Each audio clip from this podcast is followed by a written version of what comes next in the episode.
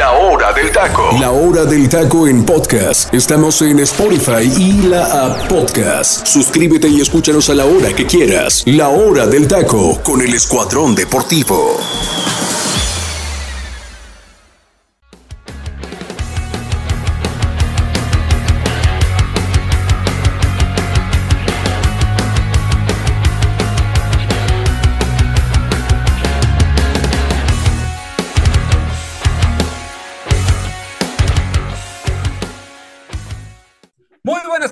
Gente, y sean bienvenidos a una nueva emisión más de su programa favorito de aquí del Comandante Radio 101.3 FM.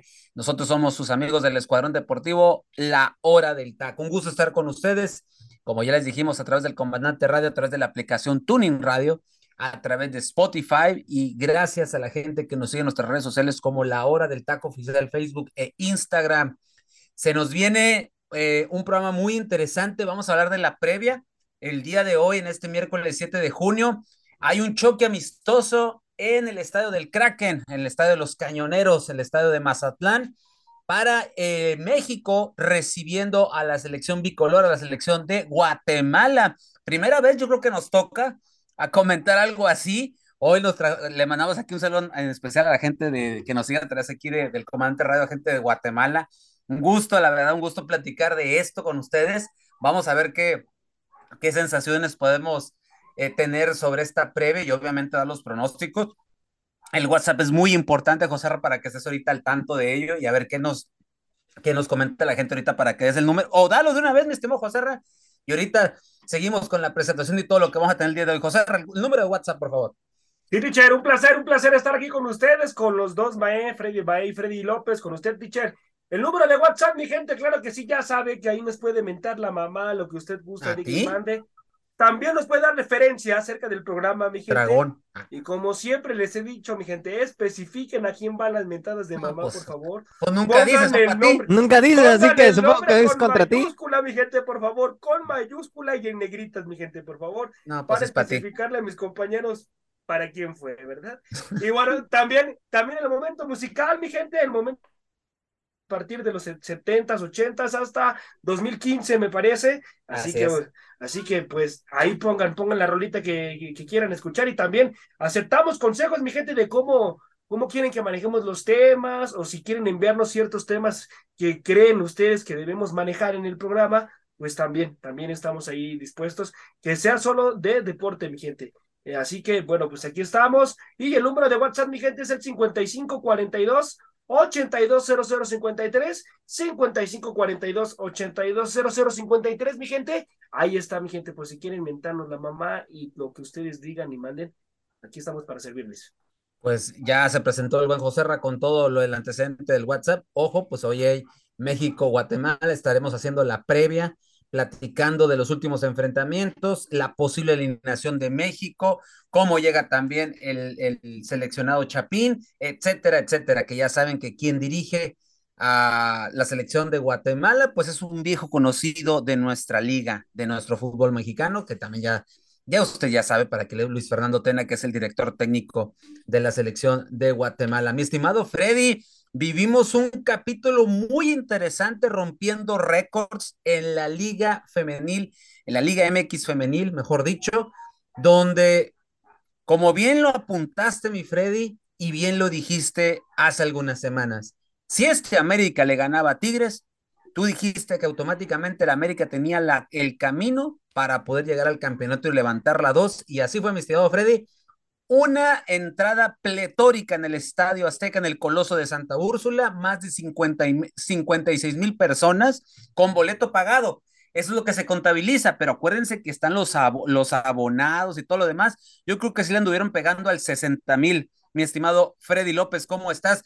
Debo de estar, me imagino que tú como seguidor, muy seguidor y el especialista de Liga Femenil, pues debes de estar contento de haber visto esto. Digo, Hubiera estado más para haber sido un América Cholos, ¿no? ¿Qué tal, teacher? Primero que nada, es un gusto y un placer estar aquí con ustedes en este programa de la hora del taco. Y sí, la verdad es que, pues, eh, fue una final bastante entretenida en muchos aspectos, ¿no? América obtiene la segunda, ya estaremos hablando de eso más adelante. Y por ahí les traigo información sobre un movimiento que ya es oficial y que prácticamente pues se está generando para uno de los equipos del norte en la femenil. Ya lo estaremos abordando más adelante, teacher, pero la verdad lo de la final me gustó mucho. Bien lo mencionas, el aforo fue eh, oficialmente de 58 mil gente, sin embargo, pude, pude confirmar ahí con gente que estuvo en el Estadio Azteca que eh, fueron alrededor de 60 a 65 mil por el ah. tema de los abonados, por el tema incluso también de, de los mismos eh, patrocinadores, ¿no? Que, que, les daban ahí la entrada a ciertas personas, ¿no? Entonces, bueno, por ese lado sí hubo un aforo mayor al que se registró, pero la verdad, una final bastante entretenida que ya estaremos platicando más adelante. Saludo con muchísimo gusto a mi estimado José Ramón, a mi tocayo Mae, y bueno, pues se nos viene el México-Guatemala, teacher. La verdad es que me siento extraño estar hablando de esto, pero va a ser un partido muy interesante sin duda alguna. Fuerte abrazo, teacher. Correcto, muchas gracias, mi estimado Freddy. Y al otro Freddy, a Freddy Mae, le doy la bienvenida al programa, al otro programa más veladora del taco. Mi estimado Freddy Mae, el fútbol de estufa sigue avanzando y todo lo demás. Ya platicaremos de todo lo que se viene, pero faltan, pues, ¿qué te gusta, mi estimado Mae? Faltan como más cerquita o pasadito de 20 días y el América sigue sin director técnico. No tenemos, tenemos, tenemos solamente un refuerzo y lo importante es que tenemos salud. Bienvenido, mi estimado Freddy Mae. sí, lo importante es que... tenemos salud. Sí, efectivamente, eh, una reunión de, me parece, aproximada de dos, tres horas. Exacto. Y no hubo respuesta, no hubo respuesta alguna. No, yo no sé a qué fueron a tomarse el té o el café en el Club América, pero eso sí, los jugadores ya se tienen que presentar quién los va a entrenar, quién sabe, quién los va a dirigir, quién sabe. Eh, yo creo, no sé por qué siento y le estoy apostando a que Diego Cervantes será el nuevo director del América. Ya se está haciendo costumbre ahorrarse unos pesitos a Santiago Años. Pero, ¿qué te digo? Eh, el América necesitaba refuerzos, varios refuerzos, solamente se escuchan puras salidas, puras salidas, nada de entradas. Y sí, pues creo yo que el equipo del América, pues este, esta temporada va a ser aún el doblemente exigido y no se ve muy claro el rumbo. Bien lo dices, faltan 20 días para volver a iniciar.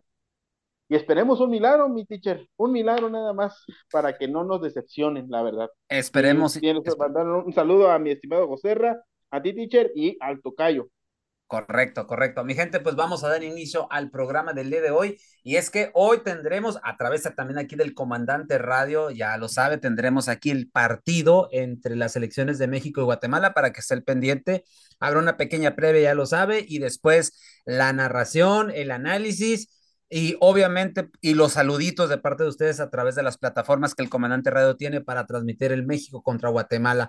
Pero vamos a arrancar Vamos a arrancar con, con toda lo que es la información de esta previa, esta previa que pues se viene, como bien dijo Freddy, se viene bien interesante. La selección mexicana tendrá su primer partido amistoso contra Guatemala de cara a la Nations League y a la Copa Oro y buscará llegar de la mejor forma a la semifinal frente a los Estados Unidos, encuentro que tiene una rivalidad, como ustedes ya lo saben, mi gente especial, es el famoso clásico del área, ¿no? ¿Cómo llegan las dos selecciones, tanto la selección guatemalteca como la mexicana? La mexicana viene de empatar en su último partido amistoso en abril.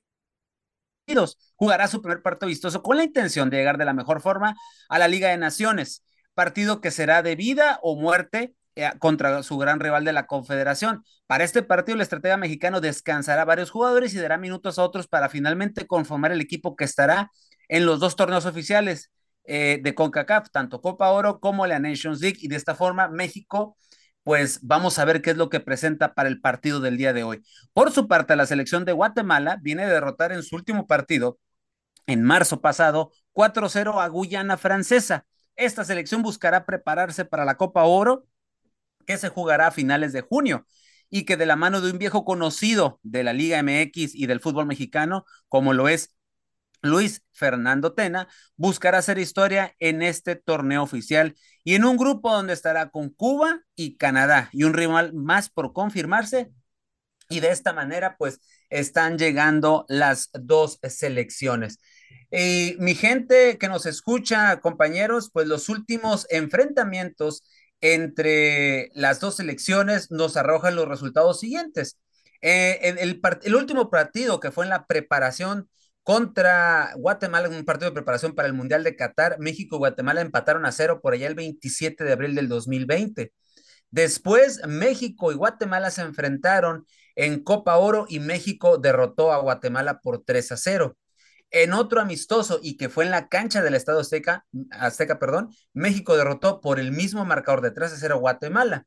Ahí los goles fueron de Henry Martin, de Orbelín Pierneda y de Sebastián Córdoba. En la Copa de Oro del 2015, las dos selecciones empataron a cero y, y, nos remontamos al último de los estos cinco encuentros, donde México otra vez le volvió a meter 3 a 0 a Guatemala en un amistoso que fue, ¿se acuerdan del estado de Chiapas? Allá en el estado de los extintos jaguares. el Víctor Manuel Reina. El Víctor, exactamente, mi fe, el Víctor Manuel Reina. ¿Qué, futbolistas salieron de ese estadio? Oh, no, no, no, no. Yo nomás escucho Jaguares. Ese estadio, al primero que se me viene a la mente, innegablemente, es el, gran Salvador Caballos. Ah, es el primero que se me viene a la mente, ¿no? Pero vaya recuerdos, ¿no? Vaya recuerdos. Bueno, ahora, los, eh, en los números, ya en la frialdad de los números, eh, han sido 36 enfrentamientos, 23 triunfos para el Tri, 9 empates y cuatro triunfos para la selección de Guatemala. Mi estimado Freddy Mae, te hago la pregunta a ti para arrancar el análisis y la previa de esto. ¿Crees que Guatemala pueda dar una sorpresa al, a su similar que dirige hoy en día Diego Martín Coca? Sí, teacher, sí la puede dar. Sí nos puede dar la sorpresa porque el equipo guatemalteco le está agarrando la idea a Luis Fernando con el dato que te doy. Eh, ha dirigido 15 ocasiones a la selección guatemalteca el, Luis Fernando Tena, De, eh, en los cuales ocho juegos han sido victorias, tres empates y cuatro perdidos. O sea, no tiene malos números dentro de lo que cabe Luis Fernando Tena. Tiene una muy buena estructura y sobre todo que sus jugadores se les nota la confianza. Entonces, por ahí hasta hay declaraciones de, los jugadores de Guatemala. Este, uno de ellos es el defensor, este, el guatemalteco eh, José Pinto, que dice que las distancias se han acortado dentro del terreno de juego. Y sí lo hemos visto, ¿eh? ya que nosotros seguimos sin idea, seguimos sin estructura y discúlpame, pero a mí en lo personal, Diego Martín Coca no me está convenciendo. Sigue seleccionando a los mismos, no creo que vaya a haber una gran diferencia en este partido y nos podemos llevar una sorpresita, porque así como lo ves, el, todo el, cuerpo técnico de Luis Fernando Tena en este momento sabe el desastre y el caos que hay aquí en la selección mexicana y eso puede ser eh, un factor del cual puede ocupar él para llevarse la victoria ante la selección mexicana. Bueno, me, eh, me, me, lo que me dices me pone así como a la expectativa, puesto que yo también comparto algo de, de tu análisis, Freddy Mae. Eh, eso sí, sería interesante saber qué tanto más saben de la situación de selección. Porque no, también hay que ser también así como que muy casi siendo científicos para saber que ahorita México pues está atravesando por todavía de cierta manera desintoxicándose de la era del Tata Martino y pudiendo o queriendo como rehacer eh, Diego Coca el barco, que pues obviamente no le ha sido fácil en estos primeros esbozos de lo que quiere lograr el técnico argentino que ha hecho grata carrera en México y nada más recordar el bicampeonato con Atlas, ¿no? Que también con solidaridad arbitral, pero pues ahí está, bicampeonato es bicampeonato, ¿no? Eh, Joserra, eh, eh, está esta alineación, esta posible alineación de México esta posible alineación, digo, no es nada comprobado, puede haber cambios de última hora, pero tengo yo que lo último sería así. Acevedo en la portería. Salvador Reyes, que entró de, hagan de cuenta del cuarto para el ratito porque hubo una lesión ahí de un jugador y entra él, ¿no? Sepúlveda y Reyes será la línea central y Kevin Álvarez del otro lado. Eh, en la media tendríamos a Romo Cervantes, Luis Chávez y al frente Alvarado, Antuna y le quieren dar minutos al delantero que es la sensación, uno de los delanteros sensación en Europa como lo es el Chaquito Jiménez. ¿Cómo debe de plantear esto? Si es lo que presenta Diego Coca, ¿qué es lo que debe plantear o cómo va a enfrentar o qué va a hacer contra su similar de Guatemala si es que se llega a presentar esta alineación, mi estimado José Eh, teacher, mire, como, como me comenta usted esta alineación, Yo tengo otra que ahorita la voy a comentar. Correcto, si tienes otra, la de una vez también para. Sí, sí, sí. En la portería, José, eh, Antonio Rodríguez. Luego Kevin Álvarez. Y el, Freddy sonrió. El Freddy eh, sonrió. No lo viste, pero el Freddy sonrió. Luego Kevin Álvarez. Luego tengo a Néstor Araujo. Gilberto Madre de Dios, Néstor eh, Araujo. Sepúlveda. Ah. Omar Campos. Roberto Alvarado, esto ya es. Este, Campos, es, Campos fue baja, obviamente. Por eso sí, lo, de, Campos fue baja. Y aquí, bueno, dice que lo puede suplir Salvador Reyes, que ya bien usted lo comenta. Lo de Alvarado, Alan Cervantes, Luis Chávez en la contención junto con Alan Cervantes y Alvarado, Uriel Antuna, Roberto de la Rosa y Alexis Vega. Esa es la alineación que yo, que yo tengo. Anda, pues. Me pero suena más la primera, ¿eh? pero, pero me suena más exactamente la que usted comentó. ¿Por qué? Porque son futbolistas que él ya conoce, o sea, futbolistas que ya les ha dado más la confianza. Diego Martín Coca. Entonces, yo creo que suena más lógico la alineación que usted me dio, teacher, y viendo esta alineación, siento que va a ser una selección que se va a convertir en una línea, en una línea de cinco cuando Guatemala lo esté atacando. Cuando tenga que ir a proponer, me parece que lo va a hacer de forma correcta. Va a ir a proponer, va a ir a marcar diferencia, va a ir a generar esa presión, porque lo sabe, Diego Martín Coca ya empieza la presión, teacher. Me parece que este partido sí es Guatemala, sí es un técnico que ya nos conoce, pero este partido tiene que imponer condiciones y ganarlo, teacher porque además va a ser un buen sinodal, el de Guatemala y Camerún, ¿eh? Porque Guatemala, Guatemala, teacher, es una selección que viene bien, trae futbolistas muy importantes y además trae un técnico que vuelvo y repito, ya conoce al futbolista mexicano, conoce a varios futbolistas de los que están ahí. Entonces, Guatemala no se la va a dejar fácil a México. Y me parece, y me parece que tácticamente, tácticamente, si no se pone abusado Diego Martín Coca, si no es inteligente, se lo puede comer tácticamente eh, Alfredo Tena, Así que, mostrando esta alineación, siento que va a ser un equipo que va a ser agresivo, que va, va a tratar de ir a proponer, y vuelvo y repito, cuando lo esté atacando Guatemala, se va a replegar, como, como lo hace Diego Martín Coca, Cuando lo atacan, se repliega. Y con las condiciones que tienen estos futbolistas, me parece que va a ser un juego mucho más directo también cuando esté atacando, teacher. Porque Diego Martín Coca no es tanto que, que arme no es, un, no es un técnico que le guste salir desde abajo controlando la pelota. Nunca ha sido así. Siempre su juego cuando va a proponer es, es el pase largo, que lo intenten bajar el centro delantero. Ajá, sí, brinca las líneas y, me parece que eso es lo que vamos a ver con México contra Guatemala. Cuando esté atacando, va a tratar de brincar las líneas y ahí va a tratar de marcar diferencia con Alvarado, que le tiene muchísima confianza en las bandas. Y bueno, lo de Antuna, que también es rapidísimo ahí va a estar intentando marcar diferencia. Entonces, y bueno, lo de lo de lo de Jiménez más que merecido en la delantera, Tichere, más que merecido si sale de titular, la verdad. Eh, y ojalá, y ojalá sí sea. Es una, es una alineación que me gusta, Teacher. Es una alineación propositiva. Ok, muy bien. Eh, Freddy López, ahorita acaba de platicar algo Joserra y para allá va mi pregunta y, y hizo como una antesala. Ah, sabía yo que lo iba a hacer, no sé por qué, pero me daba esa impresión. Es inteligente el chavo de repente y más cuando viene comido o que está comiendo en esos momentos, porque ahorita de aquí le veo. Es cuando está comiendo, ¿eh, teacher? Más cuando está comiendo. No he comido, mi gente, no he comido, estoy comiendo unos cacahuates, mi gente. ya ves, por eso. Mira, mira Freddy, bien dijiste tú, ¿por qué se le ven los labios muy humectados? Pues es por la grasa del cacahuate. Correcto. Entonces, mi gente, aquí mi estimado José Ras está, no se está comiendo, se está tragando una bolsa, un kilo de cacahuates que compró aquí en la esquina. Entonces se los está comiendo y por ahí le veo una, una iba a decir un, a la marca, un refresco de cola para no entrar en detalle.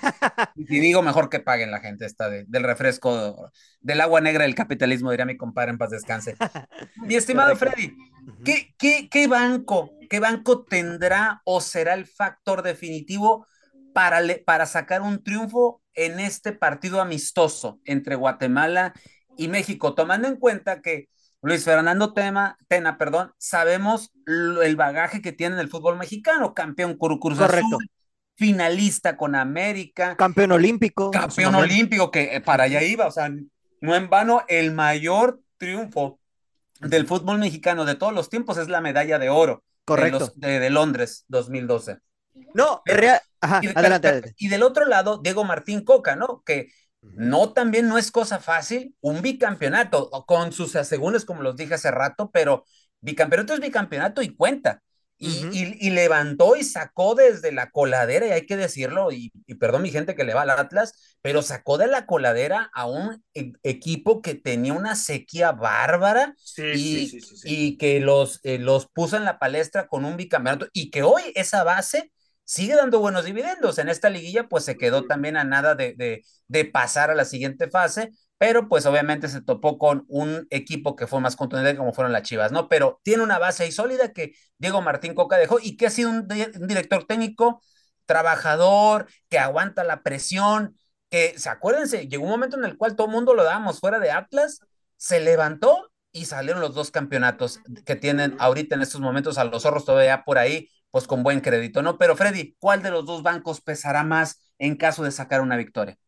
Mira, realmente aquí eh, creo que son dos vertientes distintas, ¿no? Por un lado, Diego Coca apenas está, está, empezando este proceso con selección. Es un técnico que si bien ya ha sido bicampeón en el fútbol mexicano, apenas está agarrando esta experiencia en el banquillo de la selección mexicana.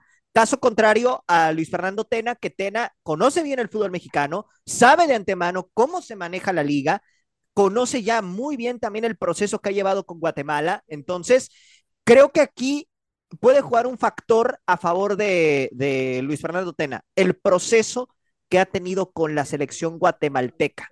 Eso es algo que le puede favorecer mucho, porque si bien es cierto, Diego Coca tiene un planteamiento interesante, ¿no? Con estos futbolistas, eh, realmente no ha tenido tantos partidos y el funcionamiento de la selección no ha sido el óptimo, ¿eh? O sea, yo no veo todavía esta selección jugar por nota y francamente, si nos apegamos a los antecedentes del de, último enfrentamiento que hubo contra Guatemala, pues fue un empate que la verdad a Guatemala le complicó la historia a México, ¿no? Entonces, realmente por ahí eh, veo ese, ese pequeño problema con la selección mexicana. Sin embargo, creo que un factor a favor de México es que juegan aquí en, en, bueno, en lo que es Mazatlán, ¿no? Que es una plaza. México, ¿no? Que es México, exactamente. La gente, la gente va a estar apoyando. Obvio. Y, y aparte, el calor tremendo que tiene Mazatlán, ¿eh? La humedad. y la humedad. Exactamente. El, factor ahorita, ahorita está ya de, este lado del Pacífico, aunque el, clima está todavía medio benévolo, pero sí ya en, la cancha y todo lo demás. Sí, sí, sí. Eh, es otro, es otro. Es otra onda. Eh, sí, y pero también mi Freddy, la hora es una hora muy buena. sí, correcto. para jugar fútbol, ¿no? Correcto. Aquí es el factor que yo vería de en favor a México. En favor de Guatemala, el proceso que lleva Luis Fernando Tena con estos futbolistas, conoce muy bien a México, sabe perfectamente cómo se maneja esta selección en ese sentido. Coca creo que todavía le falta esa experiencia, ¿no? De, agarrar bien el, timonel de, aquí de, del tri, ¿no?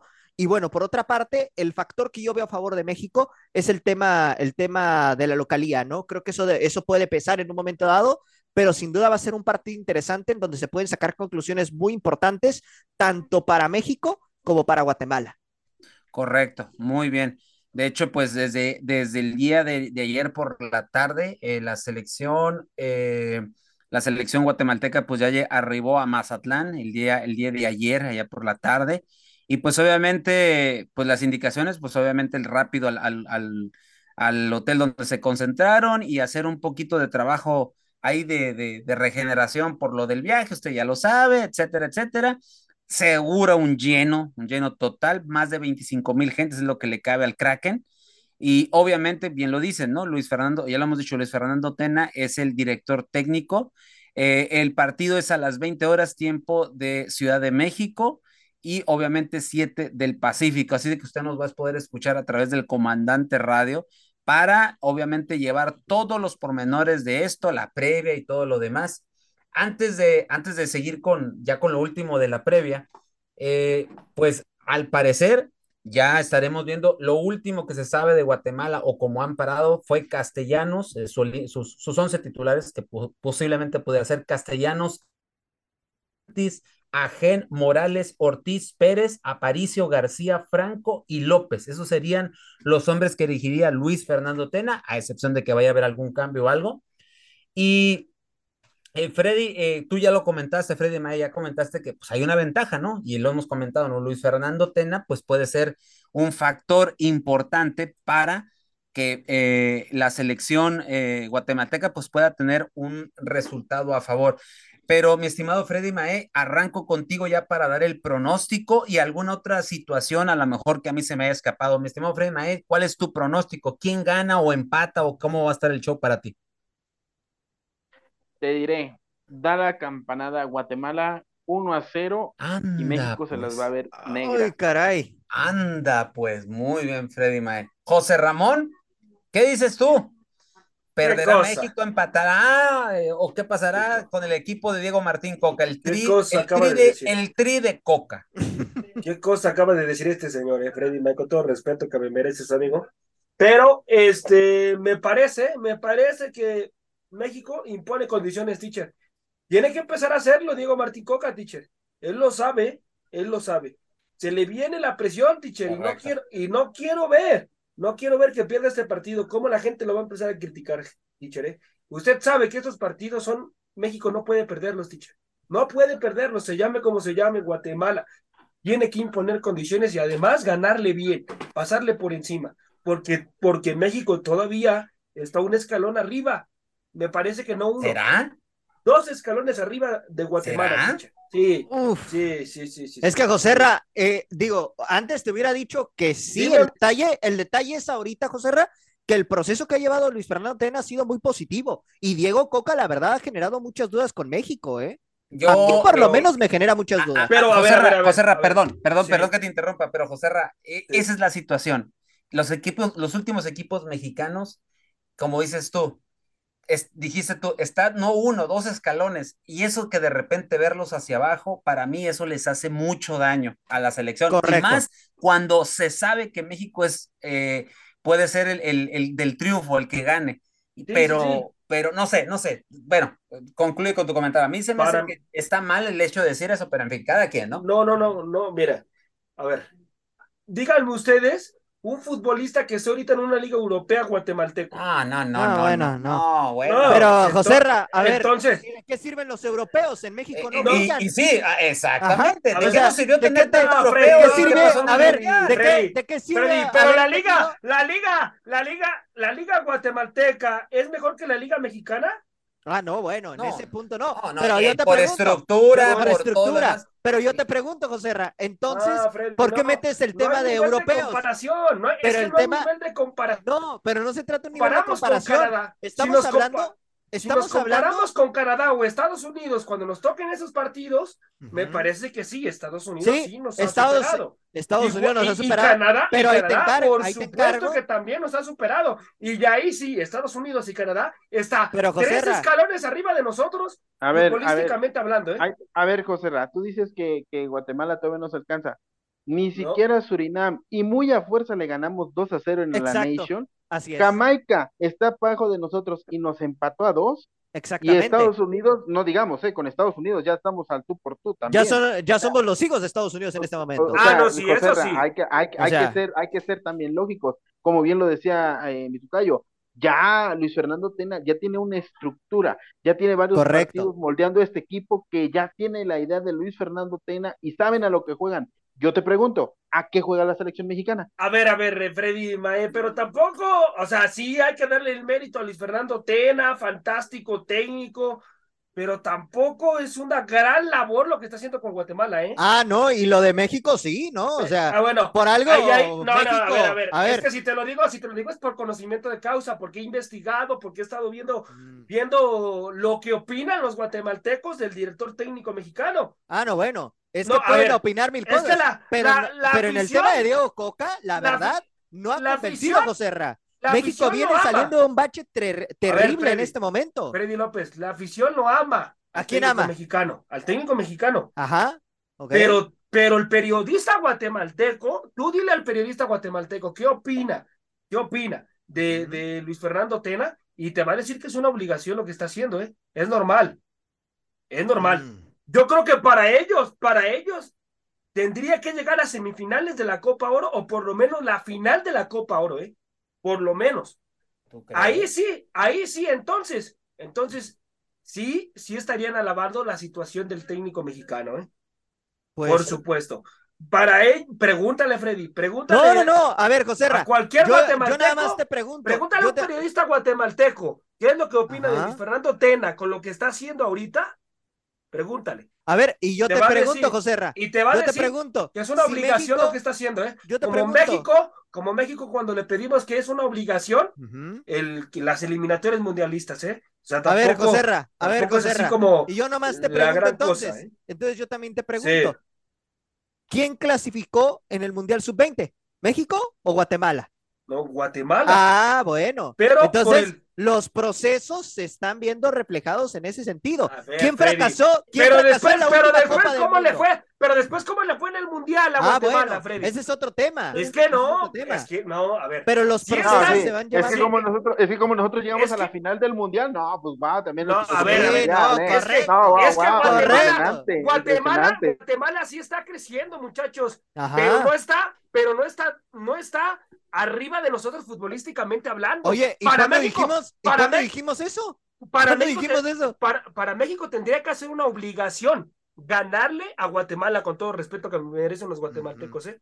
Para México tendría que ser una obligación el día de hoy ganarle y además jugando bien al fútbol y pasarle por encima, ¿eh? Y, y ojalá, y ojalá Diego Martín Coca lo haga, ¿eh? Y juegue bien al fútbol, porque él sabe perfectamente que se fue abucheado del Coloso de Santa Úrsula. Entonces, si quiere empezarse a ganar a la visión, tiene que imponer condiciones en el Kraken con su gente, porque ya es un reventar esto. O sea, ya le volvieron a llenar el estadio. Tiene que imponer condiciones y jugar bien al fútbol. No hay de otra, ¿eh? Porque cuidadito y pierda México o no, o no le gusten las formas a la gente, porque se le van a ir encima Diego Martín Coca, ¿eh? Ok, José entonces, ¿Cuál es tu pronóstico? entonces ¿cuál es tu condiciones. ¿Cuál es tu pronóstico? pronóstico, pues? Después Para mí- este análisis. Para mí, para mí gana México tres goles por cero, muchachos. Tres Tiene por que cero. imponer condiciones y Tres ganar por bien, cero.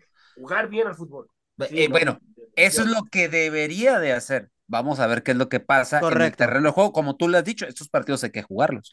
El balón no conoce de nóminas. El balón no, No, sí. conoce Así de es. Qué buena frase. Así es. Muy buena. Tocayo. Si no, Muy pregúntenle buena. al PSG, ¿no? Pregúntenle a, a equipos bueno. así como el PSG No, o, pregúntale al Monterrey, pregúntale al o al mismo Monterrey, al América, ¿no? Pregúntale, No se- pregúntale no a se las Amazonas, pregúntale no a las A las Rayadas. Oigan, así.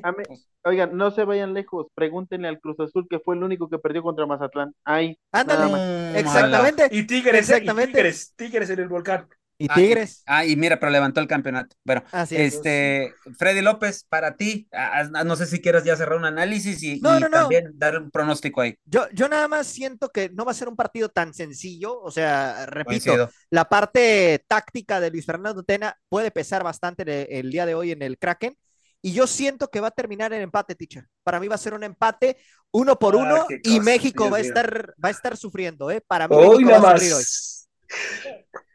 Bueno. Ligeramente, ligeramente. Ay, ay, ay. Ok, pero José Ra ya sabe, ¿no? Ya, ya, ya sacó los pompones y ya Sí, todo. correcto. Porque- Es que él es un ¿cuáles porrista, teacher. José Ramón es un Sí, porrista. o No, sea, no, hay que es que- analizar el momento, muchachos. El momento ya Pues es partido por eso-. Por eso estamos Por hablando eso de momentos. hablando de ¿A poco la selección está por un gran momento, No, José no, no, no, no, no está por un gran momento, pero Ah, futbolística, entonces- futbolísticamente Entonces, ¿quieres decir- hablando, quiere decir- futbolísticamente hablando, se tiene que poner serios después, de, después de lo que vivieron en el Azteca, les tiene que servir de Ah, claro. A Diego José Ra, Martín Coca. Tienen. José Ra, Por te la santo. compro, te la compro, Sí, te la compro, pero como dices tú, momentos. Ahorita el momento de México, no es para el mí, óptimo. no, no es el óptimo. Pero Está- es- están en una transición y que todavía la transición Pues- se está dando. Y un Exactamente. Guatemala que Freddy Mae dio con el clavo, o sea, Freddy, por favor, Freddy Mae, repítele los números de, de- Sí, échale, de Luis Fernando tú, Mae, porque este... Pero contra qué equipo, contra qué No le selecciones hace. se ha enfrentado. No importa. por Dios No importa, no importa. importa. Números son números. Números son importa. exacto. No, es que, ay, bueno, sí, está bien.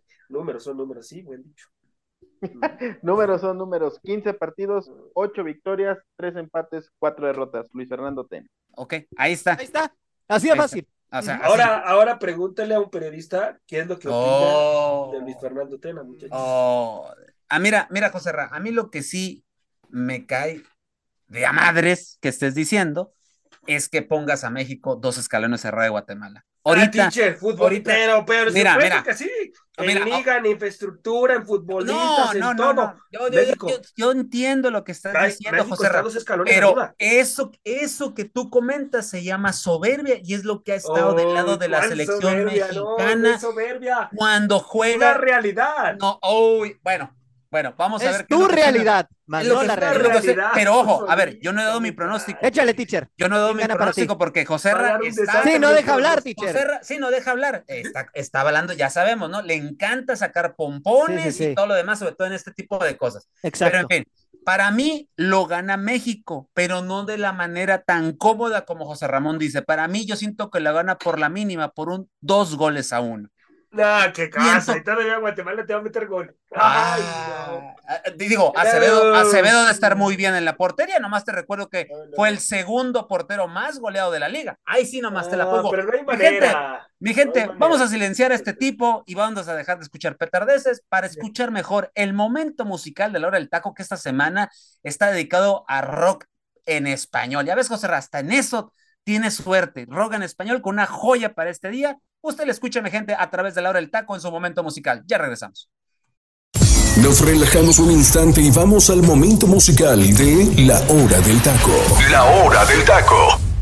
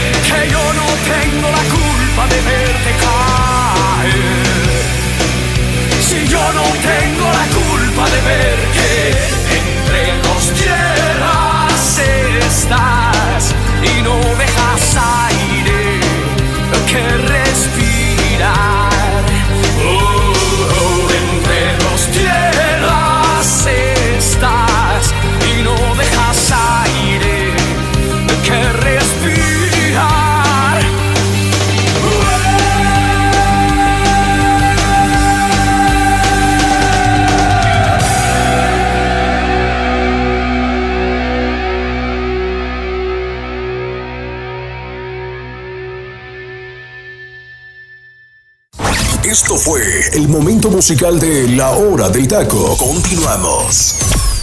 Regresamos, mi gente, después de este gran momento musical de la hora del taco de octubre 29 del año de 1990. Llega esta, esta perdón, joya musical de los héroes del silencio del álbum Senderos de Traición, llamado Entre dos Tierras.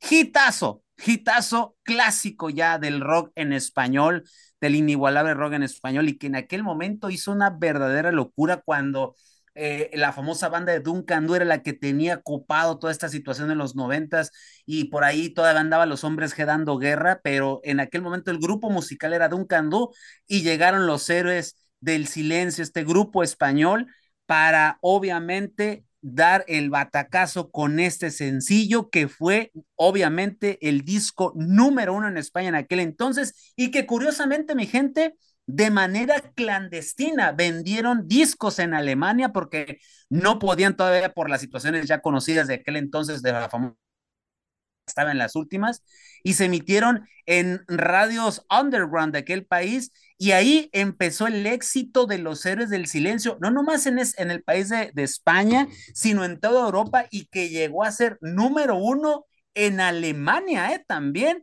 y que obviamente en lo que fue eh, toda Latinoamérica empezó a llamar la atención.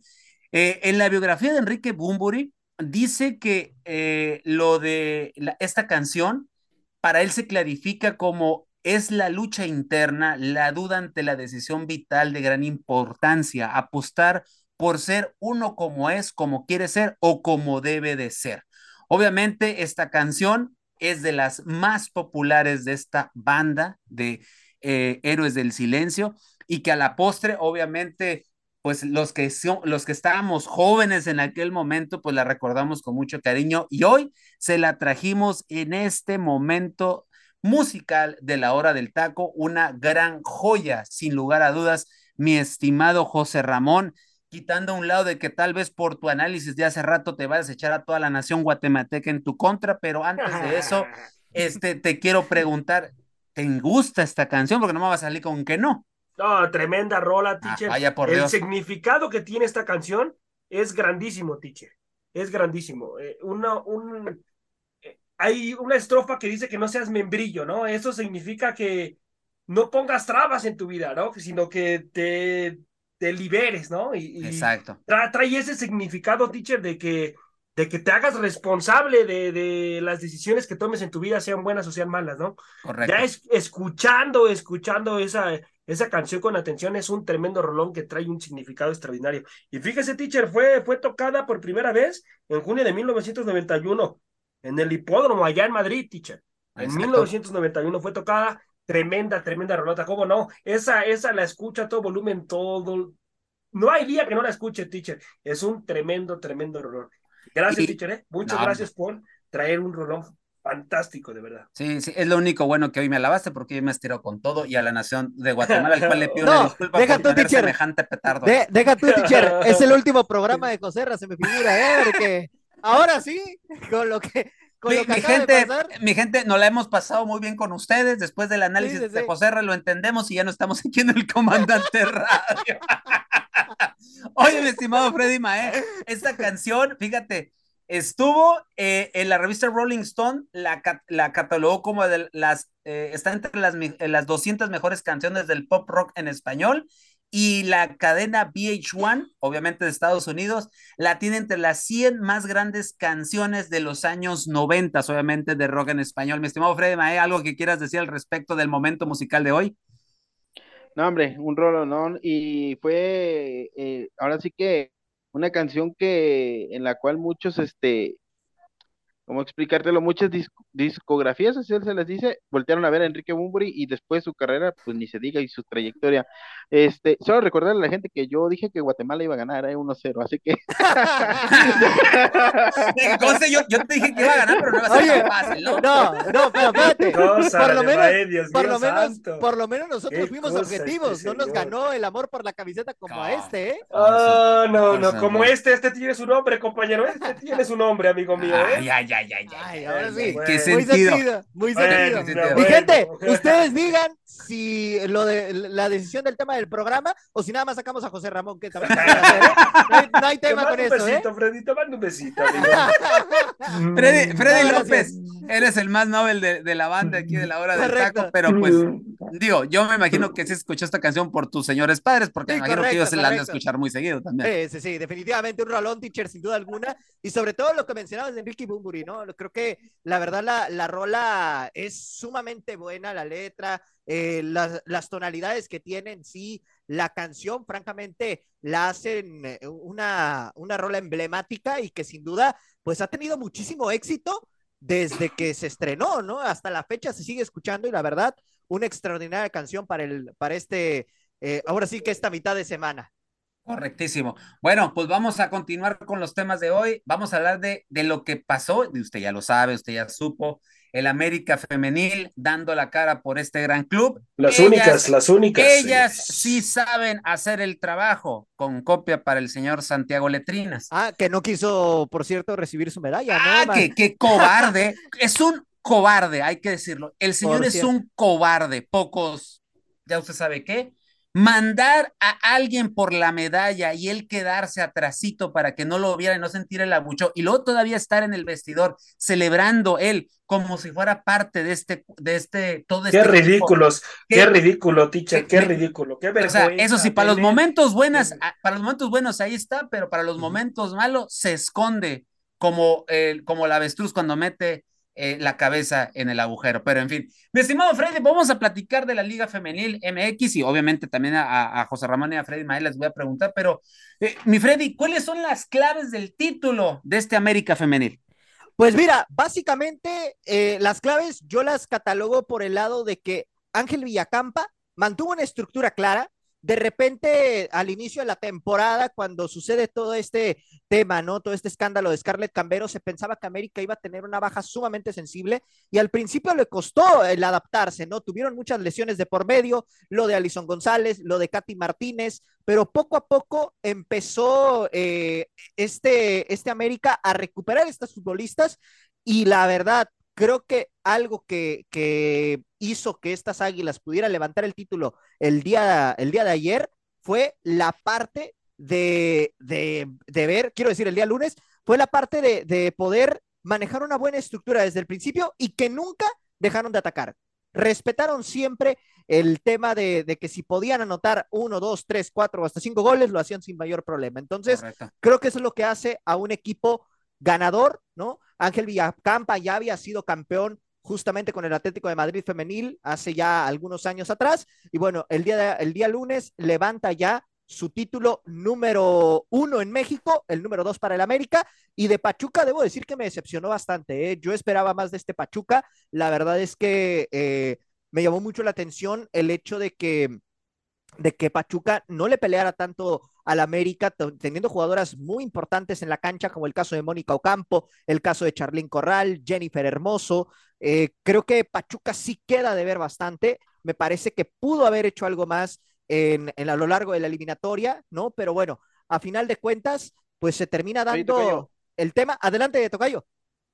Pero ¿no crees tú o no piensas tú que también el equipo del Pachuca en cuestiones de banca estaba muy limitado? Digo, porque si te das cuenta, el, el, equipo de Givercampa, la alineación que presentó ante el Pachuca en el juego de ida y con dos cambios, con dos Correcto. cambios como Sara Leubert y esta Katy, eh, le dieron la vuelta al partido. Y ahora aquí en el de vuelta, nuevamente aplica la misma, ¿eh? O sea, primero, pero ahora fue titular Katy y le dio la vuelta, o sea. Sí, y sentaron a Cassandra Cuevas en este. En Exacto. Uh -huh. Así es. Sí, sí, sí, no, la profundidad de banca evidentemente la tenía, la tenía más América, eso es evidente, ¿no?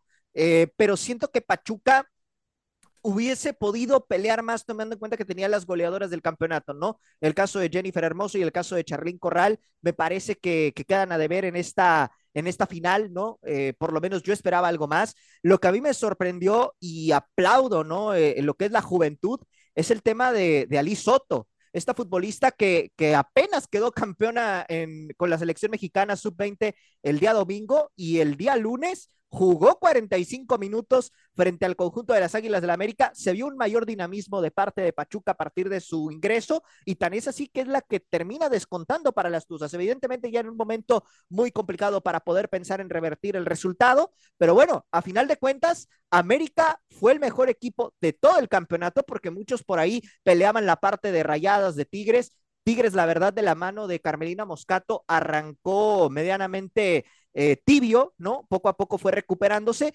pero realmente no mostraba un fútbol espectacular. Mismo caso con rayadas eh, de la mano de Espejo. Y la verdad es que América, desde la jornada uno, mostró una cara muy interesante. Y la verdad, felicitar a las jugadoras, felicitar a Villacampa y felicitar sobre todo a Claudia Carrión, que ella fue la que armó todo este proyecto. Ella fue la que fichó justamente a Katy Martínez, a Alison González, a la Mitchell González. El, regreso, de Sara Luber. El regreso de Sara Luber, exactamente. Entonces, Sabrina Enciso. Sabrina Enciso, Aureli Casí, Andrea Pereira. O sea, realmente por ese lado, eh, lo, de, lo de Claudia Carrión ha sido espectacular y me parece que América empieza a convertirse en un equipo que puede ser también histórico ya para la Liga Femenil y que por ahí le va a estar compitiendo a Tigres, ¿no? Y también mencionar que, bueno, en este sentido, eh, realmente creo que el hecho de, haber visto el día lunes el Azteca lleno, ¿no? Porque hablábamos del aforo que oficialmente habían sido 58 mil gentes, pero yo les puedo decir que fueron más de 60 mil por la cuestión de lo que ya comentaba al inicio del programa, el tema de los abonos, el tema de los patrocinadores, el tema de, la gente que fue, digamos, a, cubrir el partido. Entonces, el estadio estaba totalmente lleno y al final, pues se disfrutó de un gran partido de fútbol que a la postre América terminó coronando eh, justamente ante su gente. Correcto. Freddy Mae, tú, eh, no sé, no sé si compartas esto conmigo, pero para mí yo creo que la situación eh, es que en su momento pudiéramos decir que esta jugadora de nombre de nombre em, Katy Martínez. Katy Martínez. Katy Martínez. Katy Martínez, gracias, mi estimado. Acá tenía un problema acá con, con, sí, no, no, no, con gracias. Que esa jugadora Katy Martínez se le está extrañando mucho en, en, el norte. He visto que hay una polémica ahí muy interesante eh, y que dicen que, que Katy Martínez prácticamente les está dando el título, un título tan ansiado a la América, pero tú crees que nada más es Katy Martínez. Ahorita Freddy ya dio, Freddy López ya dio un, un, avance muy, muy, eh, muy gratificante de todo lo que sucedió, pero con Katy Martínez la gente del norte está más que sacada de onda y creo que hasta en cierto punto hasta ardida porque pues hoy Katy lo recobró parte de su buen fútbol y hace en dos partidos obviamente porque fue la MVP en los dos partidos, pero ¿tú crees que este, esto, eh, esto de este partido, este, esta final donde América lo gana, crees que solamente se debe a Katy o se debe al conjunto, se debe a, a Villacampa o, a qué más se debe, mi estimado Frey no, hombre, se debe a todo. Todo el equipo, la verdad es que eh, le encontró la forma a Villacampa, aunque muchos lo cuestionamos porque decíamos que no eran las formas. Yo creo que, yo fui uno de como dicen, ¿no? como dicen, yo al vato lo mastico pero no lo trago. Yo. algo así, algo así. Pero no, el equipo de, de la América, la verdad es que aquí sí es donde se le debe de aplaudir. Ojalá el señor Santiago Baños tome nota de cómo se, cómo se forma un equipo, un equipo en el cual... De atrás para eh, adelante, ¿eh? Desde la portería hasta la delantera. lo vas estructurando desde la portería hasta la delantera y un equipo que sabes que una jugadora de cambio te va a dar el plus y te va a dar la revolución, porque podemos hablar de Cate Martínez, pero no olvidemos también a, Sara Liuber, que Sara Liuber fue una buena contratación, o sea, eh, hay más que Ana Palacios, este, varias jugadoras que tú dices. Nati Mauleón. Exacto, tú dices, no solamente es este, la, la estructura de, del cuadro titular, no, en la banca también. Y saben que, que, para mí una de las jugadoras que también fue clave, punto clave, es este, la central, Tocayo, si me ayudas. Jocelyn Oregel. Pereira, ah, Pereira, Andrea Pereira. no, no, lo de Pereira fue, fue monstruoso, fue monstruoso lo de Pereira. exacto, o sea, es cuando tú dices, le invierto poco, pero le invierto bien y sé que en, qué le estoy invirtiendo. Entonces, en, es, vuelvo a repetir, ojalá nos esté escuchando el señor Santiago Baños, esto, de esta manera se arma un equipo, no con jaladas de que, ay, que mejor es, no, no. Y ahorita lo que les platique verán el fútbol de estufa. es, es, una, es analizar, como bien lo dijo el tocayo, de la portería a la delantera. No, y mencionar Itzel, también. que no, que no fue tan bien recibida, Freddy López, si estoy diciendo alguna mentira ahí me No, no, no, no, es correcto. Pero no, no fue tan no fue, la afición no la recibió tan de forma tan correcta. Ah, pero qué liguilla se aventó, ¿eh? Eh, correcto. Eh, pero se aventó una liguilla extraordinaria. La, atacaron mucho, sobre todo con la eliminación ante Guadalajara el, el torneo antepasado, justamente. Entonces, de ahí, ahora, de ahí ahora, partimos. Fíjate, fíjate, las formas de festejar, Tocayo. ¿Cómo se llama esta jugadora, la número dos eh, del América? Jocelyn Origel. Jocelyn. Okay. Comenzó de central y ahora Correcto. es una media de contención. Y Correcto. el día de la final, sus 100 partidos cumplidos, qué óvole, ganando un campeonato. El Sí. señor Roger Martínez, 100 partidos cumplidos y nada más un petardo. ¿eh? Ay, bendito sea Dios. qué que bueno se- que se fue, sí. gracias a Dios. Bendito No, mercenario que ya y- se fue. ¿Y saben qué fue otra clave también importante con Villacampa? Que generó una buena competencia interna. Me tocó ver en redes sociales cómo Itzel Velasco, la arquera suplente, felicitaba a, a Itzel González por la gran actuación que había tenido ella. Y, y realmente creo que eso es importante en un equipo, generar una competencia sana y eso se vio por la unión de grupo que tenía el equipo dentro de la cancha. Sabían de antemano que jugadora que entrada iba a dar resultados. Si no pasaba nada, si alguien salía de cambio o, o, alguien se quedaba en la cancha, porque de todas maneras el equipo respondía. Entonces creo que eso es muy importante y es algo de aplaudirle a Ángel Villacampa en este sentido. Joserra, eh, híjole, si nos vamos a, equiparar tanto varonil como femenil, sí. pues obviamente el equipo femenil hoy está dando la cara y creo que hoy es el proyecto importante, pero ¿Tú crees que quiero, para.? Quiero, ¿tú... quiero, decirles algo. Ayer lloré de la alegría, ¿eh? Porque tenía rato no, que la América no, no, no, me no, daba yo... una satisfacción grande, en serio. No, sí, sí. coincido. Con... Serra, sí. para allá iba mi comentario. ¿Tú crees que a raíz de esto el sí. patrón ahora sí agarre la onda y diga: si las chicas pueden, mi equipo varonil puede? Híjole, teacher, no creo, ¿eh? No creo.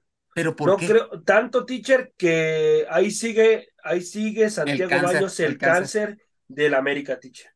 Hasta que no se vaya ese señor, volveremos a sí. ver grandes contrataciones sí, dentro sí. de las Águilas del América. Sí, y a, y a, mí lo que me llama la atención, José, es que no sé si te has dado cuenta, pero eh, en los otros torneos, luego salía el periodismo rimbombante diciendo uh -huh. que Santiago Baños, buen trabajo, buenos fichajes y esto. Y hoy ya nos damos, damos, nos estamos dando cuenta que varios medios ya cuestionan, ya empiezan a decir, le mando un saludo a tu amigo el Fantasma Suárez, sí. eh, se atreve, es uno de los que se ha atrevido a decir, y no, no de ahorita, sino de siempre, a decir que un equipo tan, un club tan grande no puede tener una ineptitud tan grande como lo sí, es sí, sí, el señor Santiago Baños. Y, ¿eh? y, lo criticó, lo criticó mi amigo Fantasma, que le mando un saludo. Le mando, sí. Dile que cuando viene, lo que criticó. Sí, sí, sí, sí, sí. Tráetelo, ya, ya, invítalo. Pronto, pronto, pronto, lo vamos a tener aquí. Bueno, eh, si es que tú continúas, ¿verdad? Pero. Te mando, te mando otro beso. este. Eh, ya hasta se me olvidó, muchachos. Eh, no, lo, de, lo del señor, el, el fantasma Suárez, que lo, lo criticó mi amigo, lo criticó mi amigo de una forma que es el único que se atreve a criticar de esa manera a cualquiera, ¿eh? No solamente a Santiago sí, sí, sí sino correcto. lo criticó también por lo de, comentó que cómo puede ser posible que iban a traer a un técnico que acababa de descender a un equipo. Pablo como, Pesolano. Sí, a Pablo Pesolano, que descendió al, a, al Valladolid en, en, España. Entonces, ¿cómo uh -huh. puede ser que vayas a traer un técnico que acaba de descender a un equipo en una de las mejores cinco, cinco ligas del mundo? Correcto. Entonces, la verdad es que Santiago Baños no tenía ni por qué haber aparecido, teacher, en la final. La verdad es que con todo respeto, y, uh -huh. se, y él sabe, teacher, sabe muy bien porque por eso se esconde. Ahora también, ¿qué, qué hacía el presidente de la Liga MX, teacher, Miquel Arriola? Ahí, teacher, ¿qué hacía? Por Dios santo, una falta de respeto, la verdad. ¿eh? Pues, pues Yo, tienen que, hombre, es el momento ¿Tienen que? del pues sí. Pues ahí Exactamente. Sí. Ahí sí ni, oh, ni Oye, Oye, teacher, y rápidamente me gustaría felicitar, bueno, mandarle una felicitación a las tijuanes que estuvieron el día lunes justamente ahí eh, levantando el campeonato, tanto Itzel González como Noemí Granados. El caso de Itzel, pues jugó acá en Tijuana, ¿no? El caso de Noemí Granados, ella es tijuanense, nunca ha jugado para Tijuana, pero pues el hecho de que sean de acá de Tijuana, pues ya es eh, ahora sí que, el orgullo acá de la ciudad. Ahora, teacher, quiero eh, comentar algo acerca de, de América. Se lo ganó y lo ganó muy bien. Para ah, mí, por supuesto. Para mí, para mí, hubo momentos puntuales en la eliminatoria y los momentos puntuales los dominó América, teacher. le partida y a mí me, me sorprendió algo que, que le faltó a Cacho, director técnico de Pachuca Femenil. No tuvo esa hambre de cambios, teacher. No tiene una banca tan poderosa como la tiene América, ¿eh? Ah, no, sí, coincido. Eso, coincido. eso, eso para mí, eso para mí fue importantísimo, por lo cual América también obtuvo el título, ¿eh? Para mí. Y les tengo una, ¿eh? Ahorita les voy a. Sí, Cacho, Ahorita les digo algo de Cacho. Ah, ok. Y, y teacher, yo, yo no vi a, a Charrín Corral siendo una futbolista puntual en el Coloso de Santa Úrsula, ¿eh? Yo no la vi, la volví a ver como en el partido de ida, y si estoy diciendo alguna mentira ahí que Freddy me no, mate, no, no, es, correcto, es correcto. No, no, no, la vi como yo habíamos comentado en programas anteriores, mi Freddy, que yo esperaba ver una Charlín Corral que propusiera, que, que, que marcara diferencia en el Azteca, no la vi, tampoco vi a Ocampo de Pachuca que, que marcara diferencia. También a la, a la española que ahorita se me fue. Jennifer Hermoso. A lo de Jennifer Hermoso. También tiene grandísimas condiciones brutales. Una futbolista que en cualquier momento te puede cambiar un resultado con un pase, con, con la técnica individual que tiene. No tampoco, tampoco apareció en el Azteca y no aparecieron las futbolistas puntuales esas tres futbolistas no aparecieron y por lo tanto Pachuca no tiene una banca tan poderosa como si la tiene la América, teacher. Y ya a veces la banca, la banca te da campeonatos, teacher, te saca los resultados importantes. Y, y, comentarles, compañeros, nada más rápidamente, unos movimientos que se podrían estar generando, unos que ya son oficiales, otros que todavía no se han hecho oficial, pero que podrían suceder tras la derrota en la final de, lunes eh, de parte de Juan Carlos Cacho. Todo apunta a que no continuará con el equipo de las Tuzas. Sin embargo, sí va a continuar dentro de la institución. No, e, esto no es oficial todavía, pero por ahí ya me contaron estos movimientos que se podrían generar en el banquillo de Pachuca, así que hay que esperar a ver si se termina generando. Y por otra parte, Milagros Martínez dejaba a, los, a las Bravas de Juárez hace unos días y el día de ayer fue anunciada como la nueva entrenadora del equipo de Tigres. Recordemos que Carmelina Moscato renunció tras eh, no haber podido acceder a la gran final y bueno, el día de ayer se hizo oficial la llegada de la española al mando de las Amazonas. Correcto. Ya para antes de finalizar, eh, para tocar un poquito del fútbol de estufa, eh, comentar estos fichajes. se viene un cambio, Fernando Madrigal por Misael Domínguez entre Cholos y Necaxa, mi estimado Freddy. ¿Cómo ves esto? Así es, teacher. Pues la verdad es que, mira, me llama la atención la situación del intercambio. Misael Domínguez, la verdad, es un joven que, que, francamente, creo que no ha tenido una carrera tan prodigiosa como se esperaba en un principio. Eh, me parece que, bueno, Necaxa puede retomar bastante ese tema de, su nivel. Lo de Madrigal me agrada, ¿eh? más allá de que quizá no sea un futbolista de tantos reflectores, que en América no rindió quizá lo que se esperaba. Sin embargo, en Necaxa y lo que fue Querétaro y San Luis, sí era un futbolista rentable. Entonces, me parece que, que puede rendir frutos acá en Tijuana. Es un jugador ya de 31 años, pero que sin duda lo que desplegaba en Necaxa era muy interesante y creo que le va a venir bien al equipo. Correcto. Mi estimado Joserra, ¿cómo ves? ¿Santos ficha? A Dubán Vergara. No, qué Vaya fichaje. ¿eh? Sí, sí, sí, sí, teacher, muy bien dicho. Qué fichajazo se lleva Santos, Dios mío. Ojalá, por qué, este, porque este hombre sano, sí, ojo con él, ¿eh? Sí. Ahí me acaban de pasar el dato también de que contrata precisamente Santos a Dubán, teacher, porque anda negociando Monterrey, anda negociando Monterrey a Bruneta, teacher, ¿eh? Lo andan negociando. Sí, sí, ya, ya, yo, es que el Tano ya lo había propuesto, estando todavía en América, había propuesto traer a Bruneta a la América, ¿eh? Sí, sí, sí, sí, sí, también lo quería para la América. Entonces, al no hacerse la negociación con Diego Valdés, bueno, a subirle la América lo que le subió, 19 millones de dólares quería. 20. bueno, 20, por, Por, por el chileno. Este, pues se va por el plan B, ¿no? Que es Bruneta, así que Monterrey pues anda buscando a Bruneta, teacher, por eso es que traen a Dubán Vergara. Imagínense si se queda Bruneta con Dubán Vergara, ¿eh? Que, que puede pasar, ¿eh? sería, sería una media cancha de Santos. Ojo con eso. ¿eh? Así lo digo. Ojo con eso. Sí, sí, ¿eh? sí, sí, correcto. Y pues ya eh, Freddy adelantó lo de Milagros Martínez, la nueva director técnico de las Amazonas. Y en América, mi estimado Freddy Mae, tenemos, eh, lo que importante es que tenemos salud, mi estimado Freddy Mae. ayer, Freddy Mae, compañeros, ahí les puse una información y que lo quiero compartir con la gente. Era fresquecito, de inmediato yo les conté lo que estaba sucediendo, pero miren, fíjense, la, la esa famosa reunión que donde estuvieron, eh, obviamente, toda la comitiva e incluso el patrón ahí estuvo, Emilio Azcárraga, había dos candidatos a director técnico que propusieron tanto el consejo como el consejo de que, que, que obviamente asesora a, a, a, este, perdón, a Escárraga, y el que obviamente proponía tú que son el Tigre Gareca, Ricardo Gareca, que acaba de renunciar a Vélez, y Hernán Crespo. ¿Se acuerdan? Yo les dije hace unos, hace unos días, ¿se acuerdan? Que yo les dije, Hernán Crespo con él, ahí está. Hoy se convierten en candidatos. Pero resulta que el señor Baños no los quería, no los quiere porque él tiene ah. su candidato. Y, no vaya a ser, como dijo bien Freddy Mae, no vaya a ser Diego Cervantes, ¿no? Que yo les dije, ojo que pudiera ser. Estamos en lo correcto, Freddy Mae, ¿no? Sí, todo indica, todo parece que Diego Cervantes, sin ningún palmarés, sin ningún buen currículum, puede ser el nuevo DT de la América para esta pretemporada. Y ojo, ¿eh? Y ojo, ojo con este detalle, ojo con este detalle. La reunión estaba en esos momentos cuando yo les compartí eso y cosa curiosa, ¿no? El señor Baños no quería a Crespo porque sale muy caro, ¿ok? Porque sale muy caro, pero yo sé de buena fuente que el cuerpo técnico de Crespo podía o, o, bajarse al nivel de lo que América podía pagar, ¿eh? Ojo con ese detalle, aunque Crespo quiere dirigir en Europa, eso, eso me queda claro.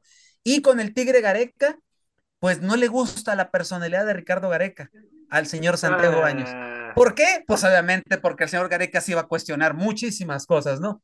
Claro, obviamente. Los fichajes petardos que le va a traer. Obviamente, pero aquí viene un detalle con lo de con lo de Diego Cervantes. Muy probablemente sí, él por lo menos ahorita empieza a hacer lo que son los trabajos de pretemporada en Cuapa, pero ¿Saben quién es Raúl Rodrigo, Raúl Rodrigo Lara, verdad? Sí, claro, claro. Okay. histórico de la América. Exactamente. Él pudiera ser por el momento el director técnico interino, por así decirlo, institucional, a la espera del que llegara, del que llegara, del DT que llegue para hacer el institucional junto con ese director técnico. Lo mejor que pueden hacer, lo mejor que pueden hacer, teacher, la verdad, con todo respeto. ¿Se acuerdan que en aquel momento cuando el Tano llegó, yo fui uno de los que dijo, ¿y por qué no está Raúl Rodrigo Lara ahí? Claro. Que pusieron a Telemac, que pusieron a todos ellos, y que por cierto hoy están en, en, Monterrey con el Tano. Ah, pues ahora le tocaré el turno a Raúl Rodrigo Lara. Y qué buena oportunidad, ¿eh? Qué buena oportunidad. Él va a tener reunión esta semana con la comitiva y creo que por ahí viene la situación. Es lo que yo puedo saber más o menos al respecto de esto. Lo mejor, lo mejor pero puede pasarle. A mí lo único positivo de esto, quiero encontrar algo positivo en esto ya para cerrar, mi gente, ya nos extendemos un poquito aquí en la hora del taco. Yo lo que quiero pensar es que si se van a tomar todo este tiempo es porque van a elegir, espero yo, la mejor decisión para el director técnico del América, porque urge que ya lo tengan porque los fichajes ya no se pueden detener. No más hay Kevin Álvarez y párenle de contar no hay más y muchas salidas y eso se tiene que agilizar mucho. A nombre del buen Freddy López, Freddy Mae, José Ramón Sánchez, yo soy Delfino Cisneros en la conducción. No se olvide mi gente, hoy México contra Guatemala a través del Comandante Radio, hoy por la tardecita noche. Gana México, mi gente. Eh, hoy, y, no, y, y, si ya usted no vuelve a escuchar a José Ramón al aire, quiere decir que eh, alguien de Guatemala este, ya lo está velando con todo y cafecito. Mi gente, nos despedimos, que tenga usted un extraordinario miércoles y nos escuchamos en el próximo programa. Con permiso, hasta la próxima. Por hoy hemos terminado la hora del taco. La hora del taco. Nos esperamos en nuestra siguiente emisión a través del Comandante 101.3 FM.